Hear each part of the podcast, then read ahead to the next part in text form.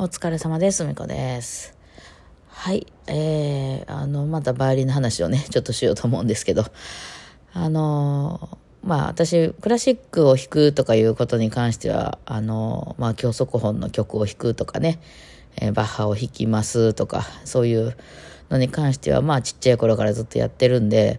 あの、特にこう、まあ、この曲難しいなとかいうのはあるんですけど、パッと弾こうと思ったけど弾けないやとかね、テンポがすごく速いから間に合わないやとか、ポジションの移動が難しいから音程が取れないや、みたいな曲が出てくることはあれどですね、まあ、そのちっちゃい頃から練習しすぎてですね、じゃあどうしたらいいのかっていうのは見えるんですよ、道筋は。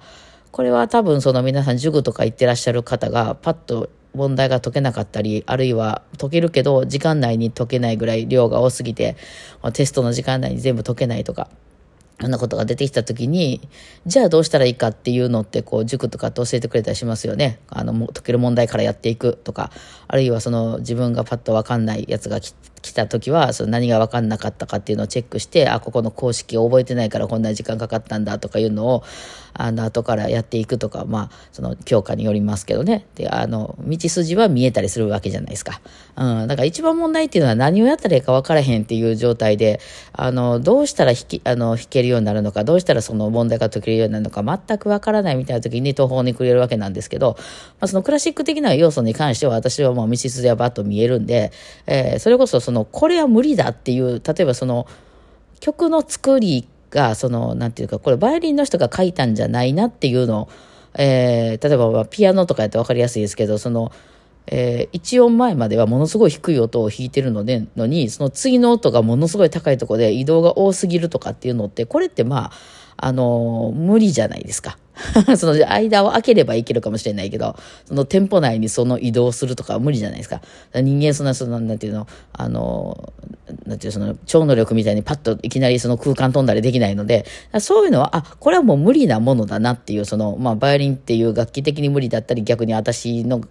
あの、あれ的に無理だったりとかして、そういう場合は、じゃあもう1音削るかとか、最近よくありがちなのは、パソコンとかで作ってたりする曲とかの場合だったら、パソコンだと可能なので、その、例えば音がむちゃくちゃ飛ぶとかでも別に全然可能なので、それは。だからそういうので作ってたりする人もいらっしゃるのでね。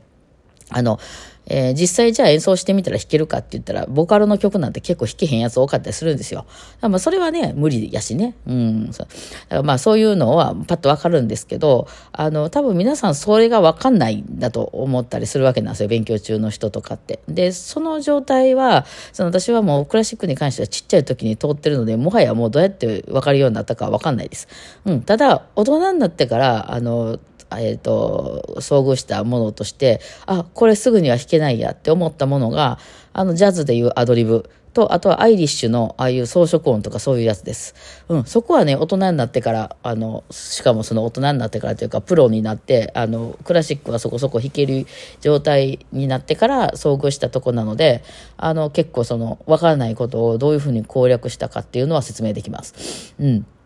で、えーまあ、まず一番初めに私が遭遇したのがそのアドリブっていうね、コードをまず覚えるっていうところですよね。えーそれは、その、まあ、説明されたら分かりました。なるほど、ドミソか。C, C はドミソなのか、なるほどと。えー分かるし、で、そういう、あの、仕組みになってるっていうのは、まあ、説明されたら、されたら分かるんですけど、それはすぐにはできなかったですよね。で、説明されても、初めその、いわゆる、ジャズの先生とかジャズの人からしたら、あんまりにも当たり前なことが私にはわからないので、そもそもアドリブってなんかこう、なんかこう神から降りてきた、頭に降りてきたひらめきみたいなのを、あの、なんかもう全然自由な状況で、あの、皆さんが弾いてるもんやと思ってましたから、それまで。そのそういう、そのどういうものかっていう、あの、どういうルールにのっとってどういうふうに演奏するものかとかいうのが全く知りませんでした。アドリブっていう言葉から、その、なんかね、あの芸人さんとかがアドリブを入れるとかあるじゃないですか、その、そういうので、本当に自由な話をしてるのかと思ってたぐらいなので、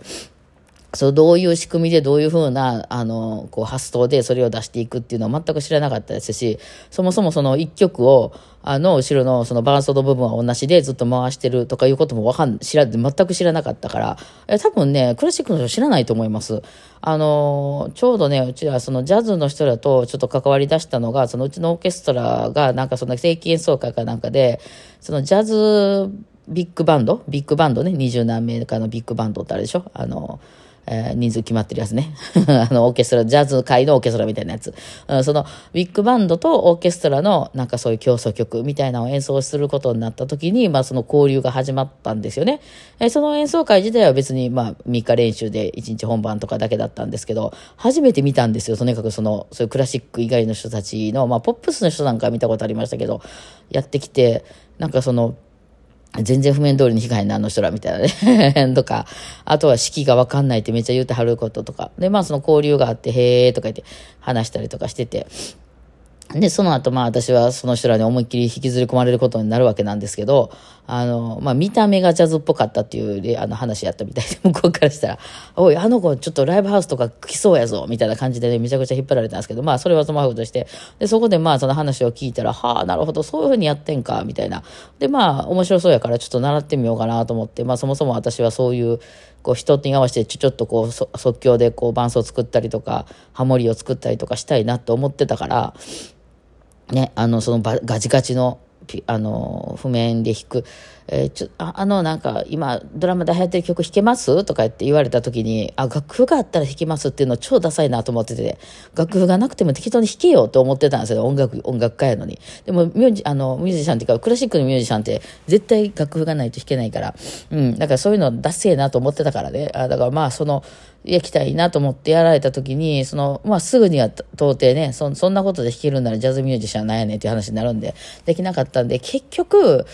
なんか身になるまで10年ぐらいはかかったし、なんとなくこういろいろできるようになるまでかかったし、まあ、ちょっと動き始めたのが5年って感じでしたね。うん、やっぱりなんか一つのことのが、なんとなくこう解像度が上がってくると10年かかるなって私思ってるんですけど、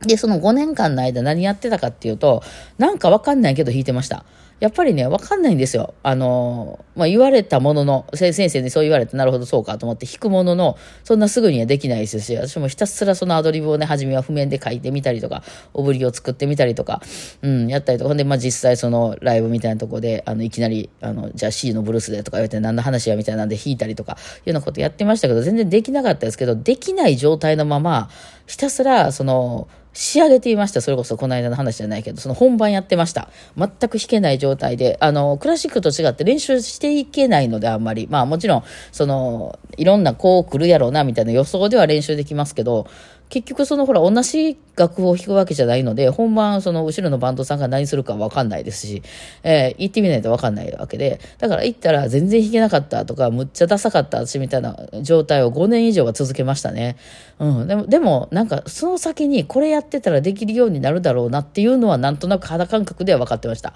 うん。でもこれをやらないと、その英語とかと一緒。なんかわかんないけど、とりあえず英語を喋れる人の間に入っていって、えー、全然なんか説明もできへんし、向こうが言ってることもわかんないけど、でもとにかくその場にいないとダメだろうなっていうので、あの、なのはダメなのと、あとそれ帰ってきた時に、で、さっきのあのダサさは何だったんだと、本当はどういうふうにしたかったんだ、私、みたいなのを、その帰ってきて英語の単語調べるじゃないですけど、ああいうのをもう一回分析して、なんか自分なりに一応仕上げてみるとか言っていうのをずっとやってましたよね。まだ5年ぐらいでなんとなくその何をしなければいけなくて何を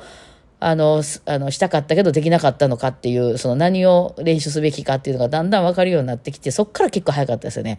えー、早かった言ってもまだ5年ぐらい測ってるんですけど、10年ぐらい経った時に、なんか、まあその、なんていうの、できるようにはなんないですよ、やっぱね。だけど、その自分の、あの、できることとできないことがはっきり分かった。だからその冷蔵庫にあるおかずだけで何とかするっていう情報を、その あの、やり方が分かるようになったっていう感じですね。えー、もう一個あの、えー、アイリッシュの方の、その、何、私名前わかんない、カットとかターンとか言われるやつ、あれとかも、うわこれできねえって思いました。あと、とにかくテンポがめっちゃ速いから、クラシックとはか、あの、か比べ物になるぐらい速いので、間に合わねえっていうのが、すごくあって、まあそれは演奏方法なんですよね。だからすごい考えましたよね。その、とにかくそのゴールは分かってて、このこの速さでこんだけを弾かないといけない。このテン、このテンポでこの曲を最後まで弾き切らないといけない。えー、なんかすごい装飾コンプとかもいっぱい入ってるけど、それをこの中に入れ込まないといけない。でも今の弾き方やと弾けないって言って、じゃあ私が弾けないからあかんねやとか練習すれば弾けるんじゃないかとかじゃなくて、じゃあ弾き方変えるっていう、その、なんかもういろいろやりました。肘を下げる、指の量をもっと少なくする、もっと力抜いて弾いてみる、あの、音程の、あの、どうやらその、なんていうの、あの、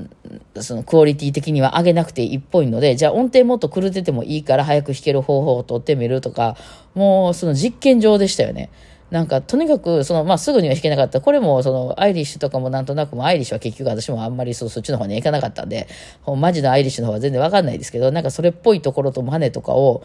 延々とずっとやってました。これは何年もやってましたよね。まあ結局そっちの方には行かなかったんで、まあそのね、あの弾けるようにはなってないですけど、なんか今私がピロピロって入れてるやつとか、なんかそこに急に和音入れたりするみたいなやつとか、まあブルーグラスとかもそうですけど、っていうのは、もうひたすら真似して、で、その弾けないとこが出てきたら、じゃあ弾けるようにするにはどうしたらいいと思う？っていう、その、今まで習ってきたクラシックの弾き方じゃ無理なんですよ。あの、ちゃんと綺麗に全球弓を全部使って、あの、弾くみたいなことやってたら間に合わないんですよね。あの、やっぱりその、なんかその、